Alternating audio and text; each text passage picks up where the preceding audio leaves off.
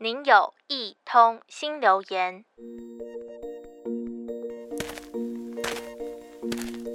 去年的一个周末，趁着阳光正好的天气，到了可以远眺夜景的步道，大口的呼吸森林的空气，步伐配合着吐息，观览沿路的风景，忘却了夜色提醒的时间，直到看见下山的路口，才发现附近不是自己熟悉的社区。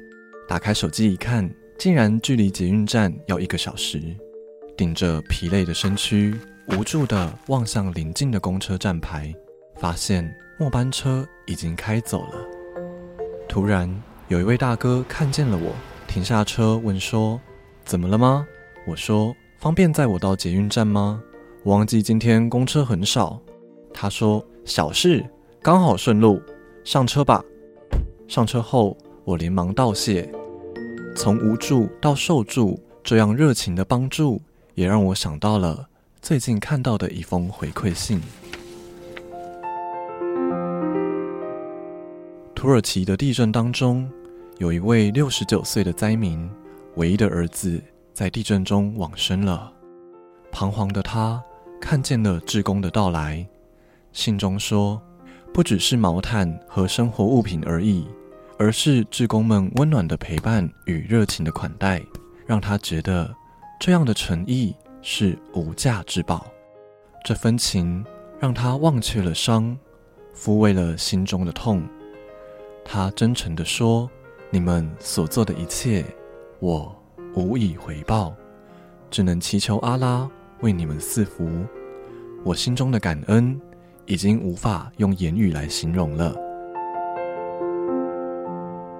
不论是载人一程的小事，或是赈灾当中伸出援手的大事，只要当自己无助，有人伸出援手，其实很多时候受助的感动都难以言喻。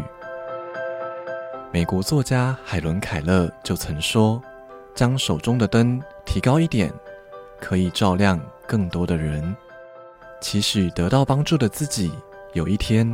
有能力的时候，看见有难的人，也可以提起明灯，给他光明，指路前行。这盏灯除了可以引路之外，还可以散发出光辉，给人温暖与热度。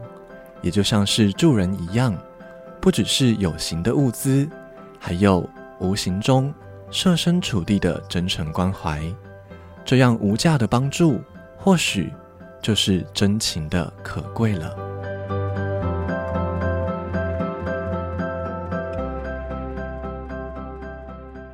您的留言已完成。